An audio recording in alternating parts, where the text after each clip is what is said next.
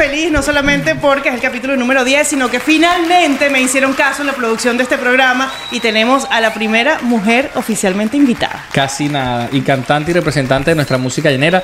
Yo, como siempre, me siento contento de, de otro nuevo episodio, por otro nuevo episodio de Converso el Podcast, y esta vez con una paisana, además de que es la primera mujer, es una representante del folclore y de paso paisana mía, aragüeña de la población de Cagua. Cagua arriba, Cagua abajo.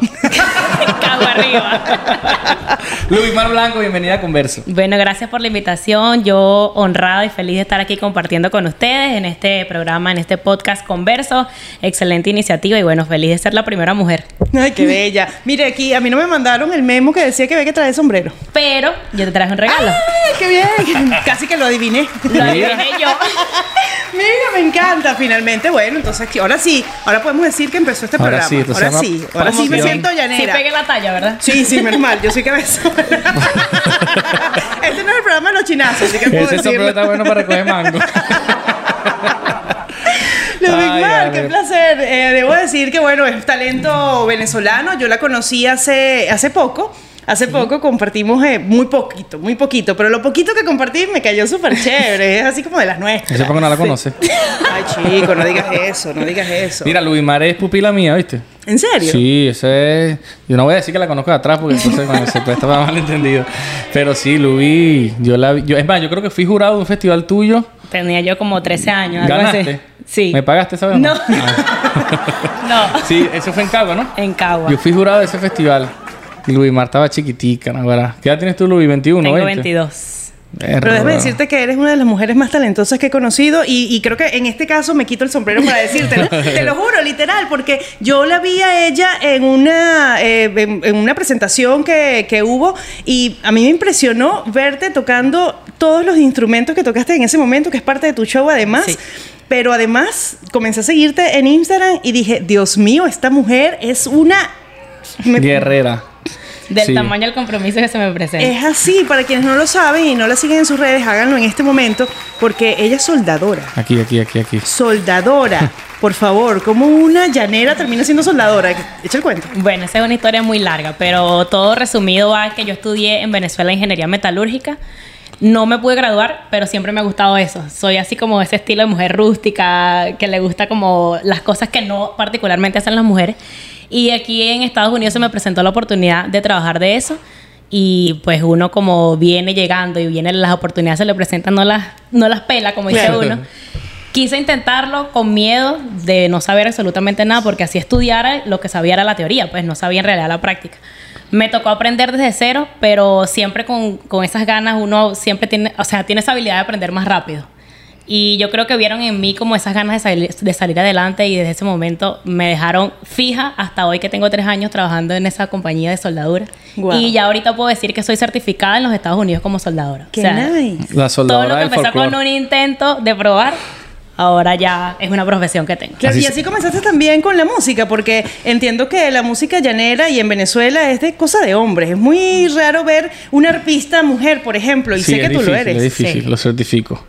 Pero Sí. Lubi, ajá, echa tu cuento, echa tu cuento porque Lubi tuvo la oportunidad de acompañar a varios artistas en Venezuela, sobre todo a uno importante. ¿Cómo fue, cómo se te dio ese chance de, de- Porque yo entiendo que tú venías de una agrupación que se llamaba Las Relancinas del Joropo, que eran puras niñitas, una era, era de Luis Barco, ¿no? De Luis Barco, sí. Muy bonito era, era ver a cuatro niñitas tocando y cantando, pero de ahí diste un paso más grande hacia la parte profesional. Quiero que nos cuentes un poquito de cómo fue eso, ese salto, con qué artista trabajaste, cómo se te dio eso y, y qué tal fue esa experiencia. Bueno, eso también fue otra historia muy larga.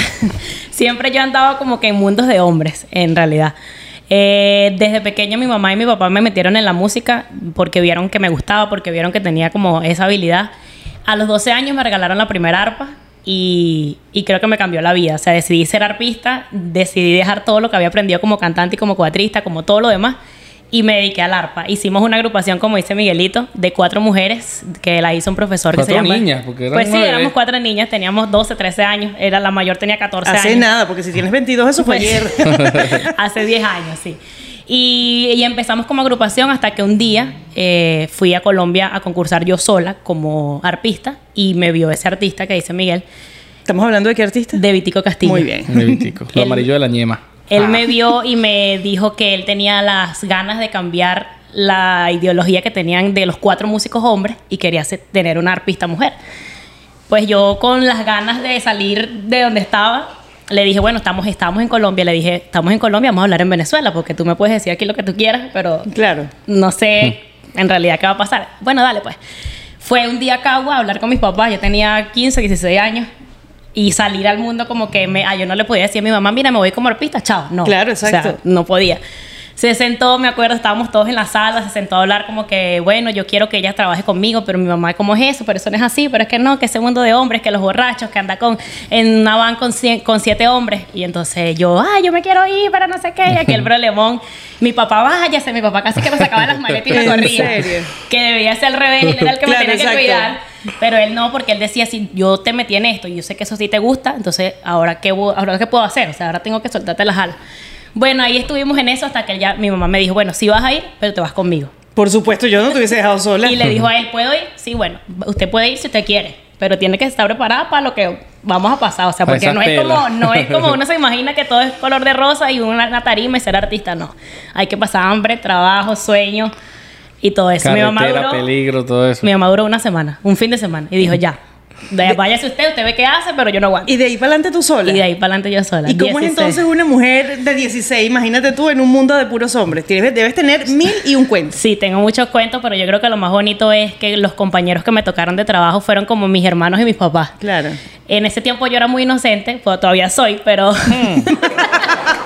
pero en ese tiempo era súper niña, súper inocente y entré a un mundo que la verdad no es para nada fácil. Es difícil, eh, más para una mujer. Y ellos fueron como esos ángeles guardián que yo hasta el sol de hoy soy padre y soy madrina de unos de los hijos, otras soy. compa- O sea, ya somos como familia, porque gracias a ellos yo creo que pude salir airosa de muchas cosas que se presentan alrededor, porque hay muchas cosas que uno eh, corre peligro andando como mujer en ese medio. Claro, por supuesto. Mira, una de las cosas también que me gusta mucho de seguirte en las redes sociales son los mensajes como motivacionales que tú das. O sea, yo te veo y es, si puedes, va, lógralo, eres una mujer guerrera. Eh, cuéntanos un poco cómo haces para darte tu misma ánimo, porque yo sé que a veces uno, la, la- Sí. la motivación tiene que dársela uno mismo, pero tú eres a diario, ¿cómo haces? Porque Y- además te viniste sola, ¿no? Y de paso, a veces la vemos hasta en Guayabá en esa historia, ¿viste? En serio, en Guayabada. La gente dice que uno es lo que publica, pero no, yo publico de todo.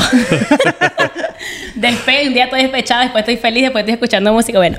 Pero yo creo que, bueno, eh, estar en este país me ha cambiado porque si uno aquí no madura, no madura en ninguna parte. O sea, este país le pone, a uno, le pone a uno pruebas muy difíciles. Eh, yo me vine sola, mi hermana ya estaba aquí, pero ella tenía como seis meses cuando yo llegué y éramos solamente ella y yo. Ella está casada, tiene su familia, yo siempre he estado sola. Eh, no es fácil, o sea, uno pasa por situaciones, yo siempre he estado muy pegada a mi mamá y mi papá.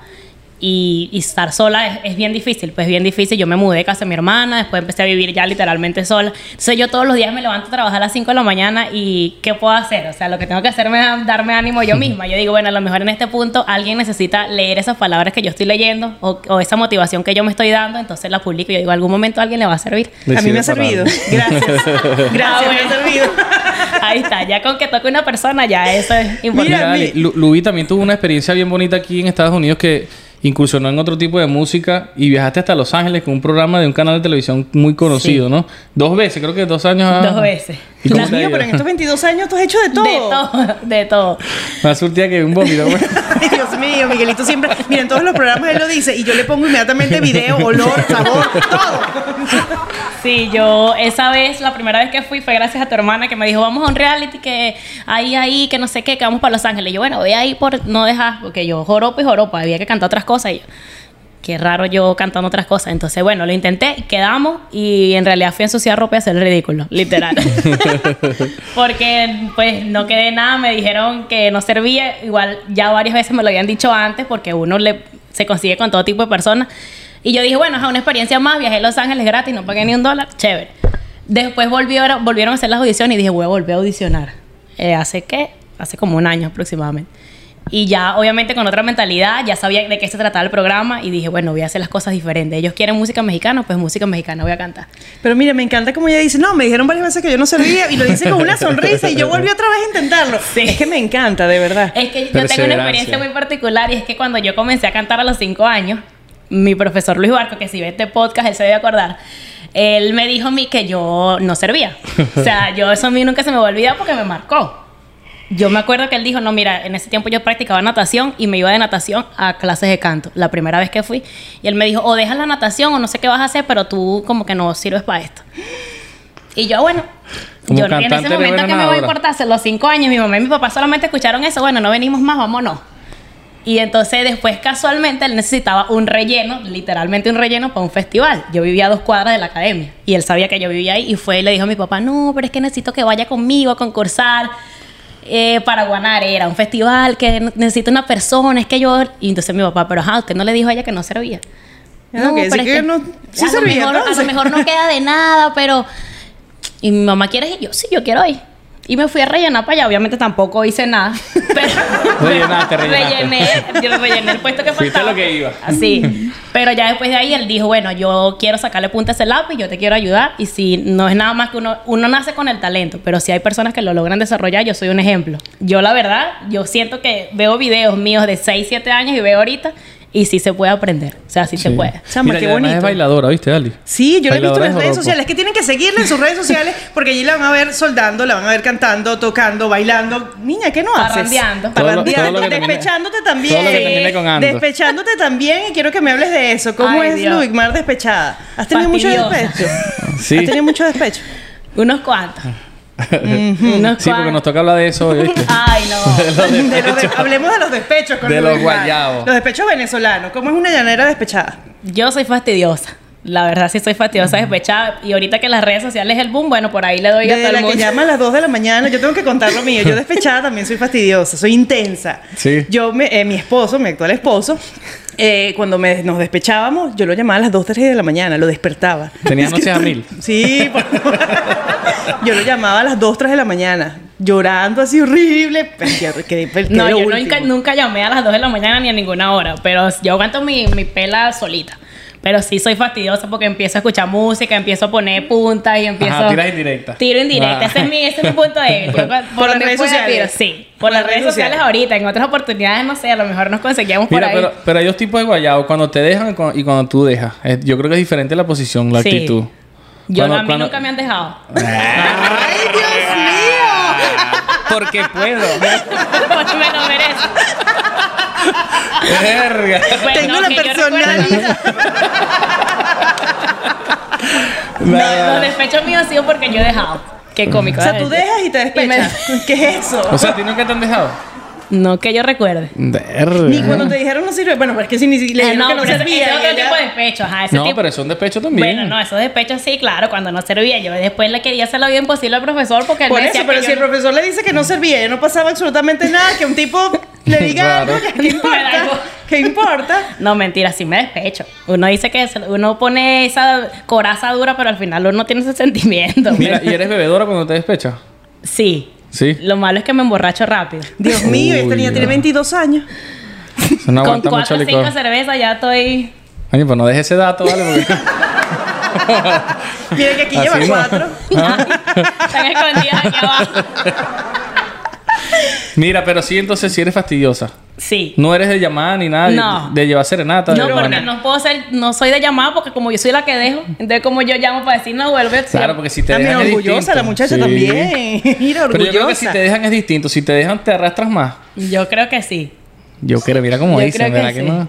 Sí, ajá. No, pues si me dejan. tú lo que haces, pues, tú eres doña Bárbara, así los pateas. Dios mío. No, no, no. Yo sí he tenido mis amores fuertes, pero bueno, las circunstancias no lo han permitido. Y en este momento estoy soltera. Bueno, cuando llegue el otro, vamos a ver si. pues ese- estás dando mucho dato ahí. Estás Mira, sí, soltera, y con soltera, cuatro con cerradas. cuatro- Con cuatro cerradas. Pero cuidado porque lo puede dejar. de paso. Así Y no cuidado. a las 2 de la mañana. Ah. Y nos llama a las 2 de la mañana. Mira, Ali, pero hay, otro guayabo que es el de, eh, por lo menos de nosotros los venezolanos, que es el de dejar tu tierra. Ese Ay, bueno, otro ese es un guayabo Ah, no, ese eterno. infinito. ¿Ese te pegó? Ay, no, ese me pega todos los Yo días. lo que hacía era llorar. Yo soy llorón, bastante. ¿Tú eres llorón? Bastante. ¿En serio? Ajá, bueno, así no me crean, pues, pero sí. De Sí, verdad, sí. Miguelito es llorón. Súper Súper llorón. llorón. Mira, dicen que Quien sí. lo viera. Ajá, Sí, ¿viste? vale, ¿viste? No parece. Yo también soy llorona. Ese guayabo cuando, cuando yo me vine, uff. Pero yo no lloro delante de sí yo lloro callada, o sea, encerrada. A veces me pega mucho lo de mi mamá porque mi mamá iba conmigo para todos lados y entonces un día como que voy sola a algún sitio, pues siempre voy sola para todos lados y entonces me veo así como que y la llamo y lloro con ella. Porque, concha, la necesito, necesito que esté conmigo. Pero ya ella me dice, no, pero no te pongas así, dale para adelante. Ya, shh, otra vez. Y nadie me vio llorando, nadie supo. Y llegué y cree todo el mundo que. Pero no. Uno Sí, tiene Venezuela es un amor eh, que uno tuvo que dejar sin querer, ¿no? Eso. Y además enamorado. Porque bueno, yo soy una enamorada de mi país y creo que aquí los tres compartimos ese amor por Venezuela. Si no, este podcast creo que no existiera. Pero ese, ese guayabo no se. Mira, Ali, No se tengo, supera. tengo que, que- que notificarles que he tenido la, la dicha de trabajar con Lubigmar porque la, la- digamos así, como que la he adoptado en mi equipo de trabajo y hemos tenido la oportunidad de viajar. Y Lubigmar es otra de las personas que también despierta ese tipo de guayabo en el público. En estos días estuvimos en Elcar, Indiana. Sí. Bueno, eso se iba a caer entre risas, aplausos y llantos. Pone a la gente en guayabadita a, a- a- a extrañar y a, y añorar Venezuela. Pero yo creo que, debo decírtelo, creo que, que me siento contento de poder contar con una persona como ella, porque además de, de ser un talento, de ser buena músico o música, no sé, dijera música y músico. Música y músico. Es una gran amiga y, y, eh, hemos encontrado ese, ese apoyo aquí. Bueno, venimos, venimos con esa amistad desde Venezuela porque Sí. de paso también amiga de, de- de mis muchachos allá, de los músicos de los toros de la llanura. Vaya un saludo para ustedes, muchachos. ¿A quién quiere saludar? ¿A quién saludamos? A los toros de la llanura. Dígame, ahí hue- me huele a despecho. me huele a despecho. Sí, ¿no? no vean este, este podcast. Este podcast va a ser viral. Ay, Sí, yo creo que sí, yo creo Mándala que sí. en directo. Tú no mandas indirecta, pues. Aprovecha este podcast y manda una. ¿Cómo el pasaje, el pasaje que me estaba cantando Cerato? ¿Cómo es? De que yo sufra por ti, negrito lindo, serán cosas del destino. Ya.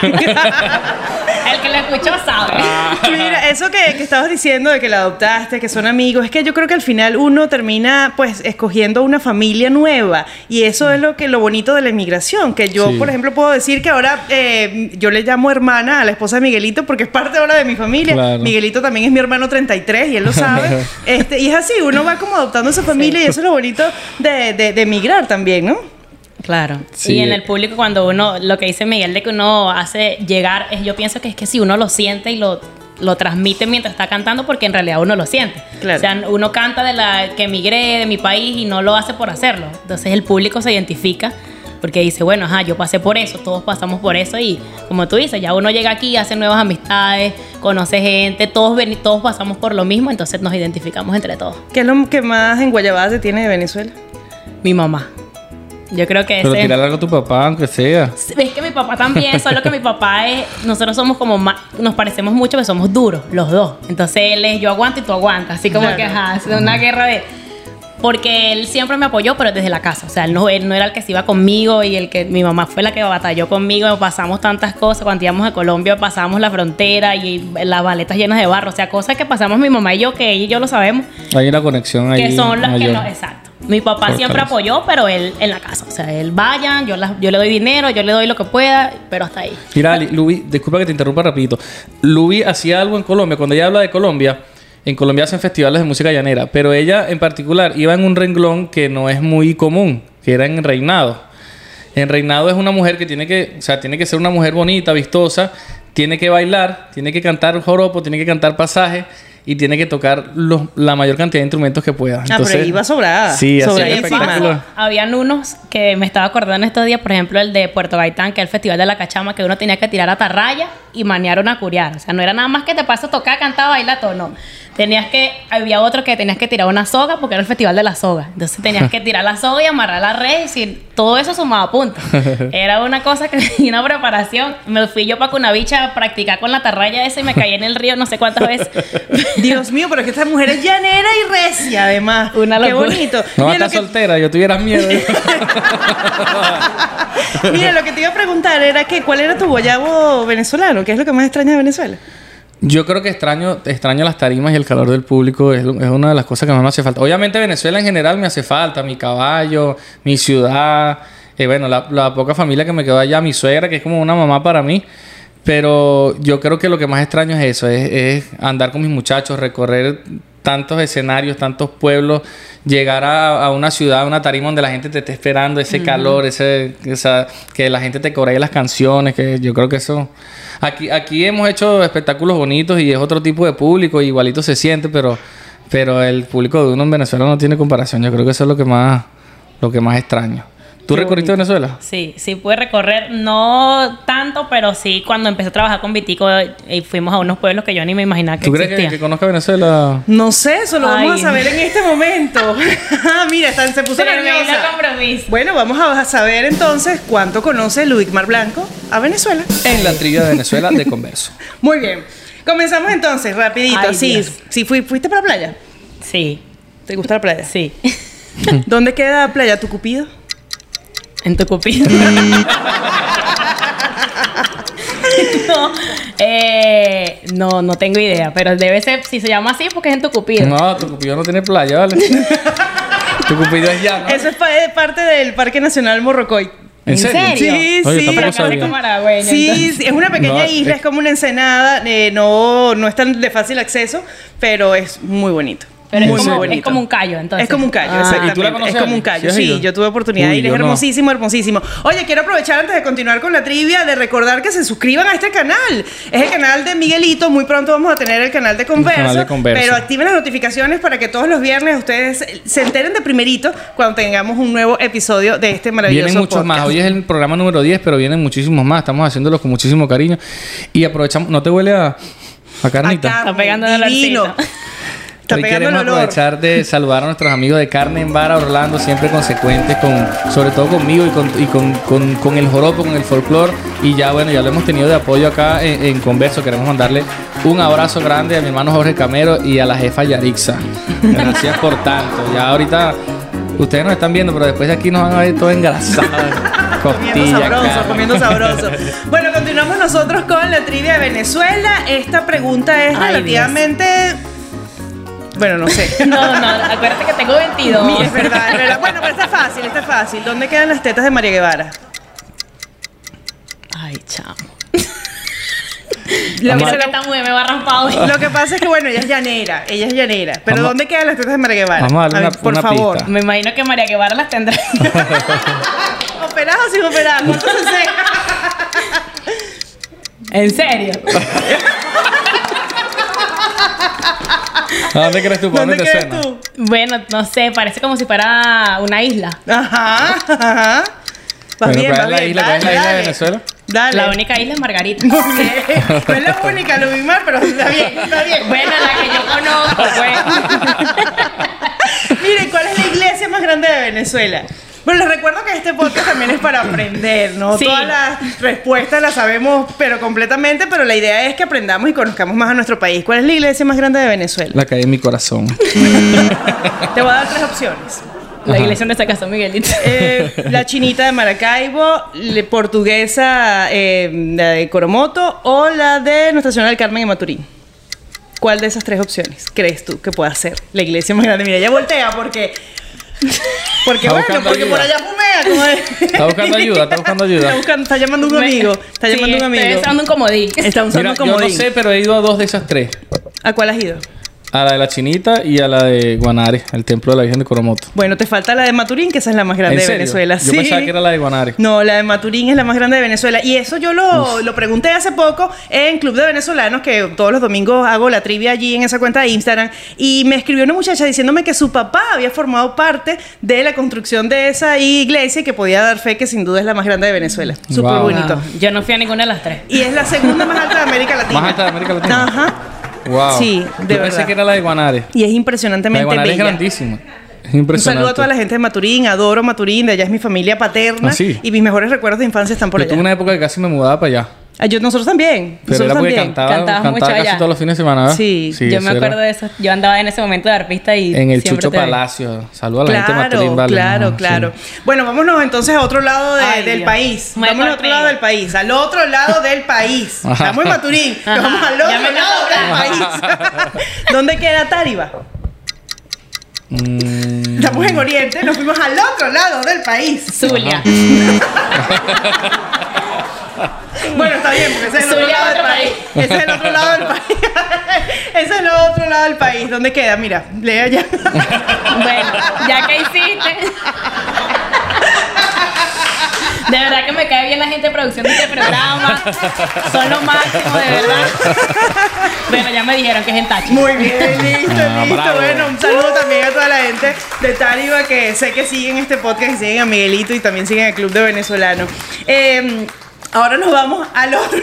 Ay, no, no me sé el mapa, por favor. ¿Dónde queda Cabanallén? Cabanallén. No saben. No, la yo cara no. que me pone la Ay. gente. Bueno, yo creo que los raspeos. No, yo no, voy, a batir récord hoy. Sí, hoy de verdad que me diste hasta con el todo. Creo que es Cabanallén. la primera vez que nadie responde nada. Cabanallén. ¿Sí? ¿Dónde queda Cagua? Sí, bueno. Es lo único que conozco. Bueno, Cabanallén queda en la Gran Sabana. Es un pueblito que a juro tienes que pasar cuando vas para la Gran Sabana. yo- yo- yo- Yo volé la Gran Sabana, pero no. ¿En serio? No he tenido la oportunidad. Es más, sí. solo del estado Bolívar, yo creo que ni fui. Puerto Ordaz una sola vez. Mira, yo creo que venezolano que se respete tiene que visitar por lo menos una vez en su vida la Gran Sabana. Luis es Mar, yo pensé que me impresionante. asusté. Solo el estado de Bolívar nada más conozco Valle de la Pascua. Me No, asusté, no. me asusté, me asusté. Sí, bueno, ¿cuántas, ¿cuántas cuerdas tiene un arpa? 32 la llanera. Ah, muy bien. Ay, sí. Sí, Si sabes. Colmo. ¿En dónde queda? ¿Qué están no, no leo de qué ya. Ah, Corinza que Ah, Corinza, claro. Ah. ¿Dónde queda Corinza? Escriba bien, producción. Yo. Mira, yo estoy tan ciego que, que- que yo pensé que decía dónde queda la NASA. Bueno, y ya para finalizar, la última. Ay. ¿Dónde se encuentra la población Altamira de Cáceres? En Cáceres. En Altamira. En Yo iba a decir, Altamira. pero dije, no, otra vez voy a decirlo en Por favor, que mis amigos de Carne Mara lo digan. Altamira Duro, durísimo. En Altamira. Al- Altamira de Cáceres. Barina. ¿En serio? Eso queda en Barina, ¿Tú sí. has ido por ahí? Ay, Dios mío. Yo no sé qué está pasando. Mira, ustedes no están viendo el tras cámara, pero la esposa de Miguelito dijo que dónde- sabía dónde Ajá, quedaba y bueno, aquí hubo. Con él no fue, entonces Mm. parece Con él que no fue, entonces bueno, le dejo ese dato. Y un carajillo, ¿sabes lo que es un carajillo? No es un no es chiquito. Un niño chiquito. ¿Qué es un carajillo? Eso es muy llanero. Sí, eso es muy llanero. Un carajillo. Un trago. Eh, sí. ¿Con? Con un niño chiquito. Es café aliñado, como diríamos. Un café, Café- café aliñado. con licor. Un café aliñado se le llama Ya, carajillo. Yo, debo confesar que en este podcast yo, yo aprendo también, ¿oíste? Yo, bueno. La gente me Yo ve, me- coño, mira, ahí está Miguelito, pero yo por esto estoy así, la interrogación, la vaina, la... Bueno, no se crean, yo porque hago las preguntas, pero no me las hagan a mí. Bueno, pero precisamente para eso, para que todos aprendamos, para que la gente conozca un poquito más de nuestra Venezuela. No solo, no solo nuestros seguidores venezolanos, sino también del mundo, conozcan un Por poquito supuesto. más del país más bonito del mundo. Bueno, me tiré una ahí de... Sí. No, no voy a decir que... No, bueno, gracias de verdad por la bonita receptividad que le han dado a la trivia. La idea es eso, también nos han corregido y de eso vamos a hablar en un podcast nada más Miguelito y yo para hablar de, de, digamos, Hemos las embarradas una- que hemos Sí. hecho en este podcast, pero eso va a ser más adelante. Si no se han dado cuenta, pues comiencen a, a ver capítulos anteriores para que sepan. Hemos tenido ahí unos pelones, pero Claro, bueno, somos estamos humanos, somos aprendiendo, humanos. estamos Mira, aprendiendo. hemos tenido, quiero, quiero aprovechar y saludar a todos los que nos siguen porque hemos tenido buenos comentarios, comentarios de apoyo, gente que le gusta mucho lo que estamos haciendo y bueno, por ustedes es que estamos haciendo esto y seguiremos haciendo más programas con muchísimos más invitados así tan especiales como lo Mar. Eh, espero que sigan apoyándonos, que sigan dándole ahí, suscribiéndose, comentando. Eh, este podcast es hecho, es de ustedes y es para ustedes. Así que nosotros seguiremos haciéndolo. ¿Verdad que sí, Ali? Claro que sí, mira, ella es la primera mujer invitada a este podcast, así que merece un premio por haber sido la primera también en no responder ni una sola pregunta, ¿no te parece? ¿Dónde está el premio? ¿Dónde está No, el entonces se lo premio? vamos a dar en la parte musical que viene ahorita, porque este, este podcast tiene un segmento musical y hoy es especial. Hoy no lo vamos a hacer en esta mesa porque ustedes van a ver de qué se trata. Así que ahorita vamos a un corte, un corte comercial. ¿Es Sí, un corte así Sí. de rápido. Es más, vamos a hacerlo tipo reel. Sí. Hacemos así y Ajá. arrancamos y estamos en el otro lado. Ajá, Dale, decimos ¿sí tres y lo hacemos. Vamos a hacer así. Viene un corte musical para ustedes, así que pendiente. Uno, Uno, dos, dos, tres. Mira, y así la televisión es lo máximo. Como por arte de magia. Oye, hay uno nuevo. ¿De dónde salió? ¿De dónde salió, verdad? Bueno, él es Eduardo Mendoza y nos va a estar acompañando Nos vamos a estar acompañando porque bueno, aquí yo Y a y fue un invitado de nosotros en un programa Es pasado. así, es así. Epa, uno de los programas más, con más reproducciones que hemos tenido. Es que estuvo muy divertido. Y el muy que respondió todo. Y el único De que verdad, y el único, mira, fíjate, tenemos al niño que respondió todo Y ese que no respondió nada. Sí, no me sopló ninguna. Bueno, esta es la parte musical, es la segmento que a mí más me gusta porque disfruto del talento de mi compañero Miguelito con todos los invitados y qué lujo que hoy compartamos con Ludwig Mar, que además es un talentazo y como bien lo decíamos, canta, baila, toca y bueno, que parrandea. Parrandea y se despecha, y se despecha. Y se despecha también. Así que bueno. Y, epa, y no la dejan, ella deja. Yo dejo. Exacto, exacto. Bueno, disfruten de este segmento. Gracias de verdad por toda la sintonía, por la bonita receptividad que le dan al podcast, no me cansaré de decirlo. Recuerden suscribirse, seguirnos por supuesto en las redes sociales que les está apareciendo y disfruten del talento venezolano con Miguelito Díaz y esta parranda de gente.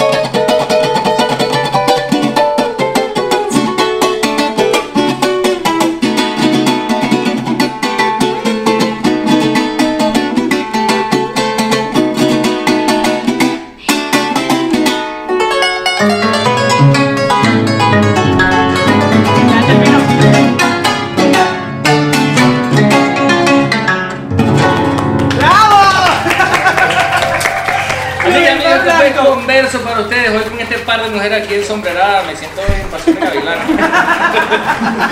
Luis Mar Blanco, gracias por habernos acompañado. Espero que te haya gustado este podcast que con mucho cariño hacemos mi amiga Ali Rojas y yo para, para toda nuestra gente, para, toda, para todos nuestros seguidores y lleno de venezolanidad. ¿Verdad que sí, Ali? Así es, como por arte de magia también vamos a hacer aparecer el premio, ¿verdad?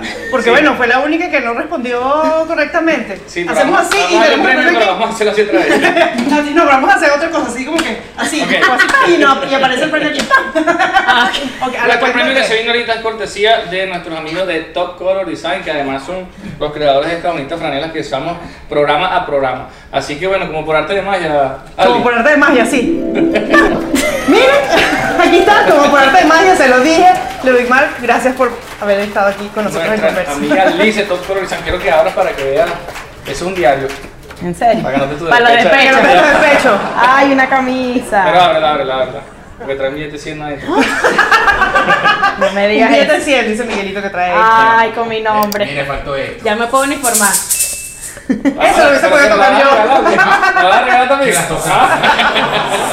Oye, gracias también a todas las personas que nos acompañan siempre en las grabaciones. Este podcast cada vez se hace mucho más divertido cuando tenemos público, así que si quieres participar en la próxima grabación, simplemente tienes que escribirnos a la cuenta que les está apareciendo aquí abajo. Gracias Ludwig por haber estado en conversa. Gracias a ustedes, bueno, por tomarme en cuenta en esta iniciativa. De verdad que contenta por haber compartido hoy con ustedes feliz y bueno, espero que el público también lo disfrute como lo disfrutamos nosotros. Te y señores, esto fue Converso en la agrupación Tírame Algo. Nos. Yo bailo.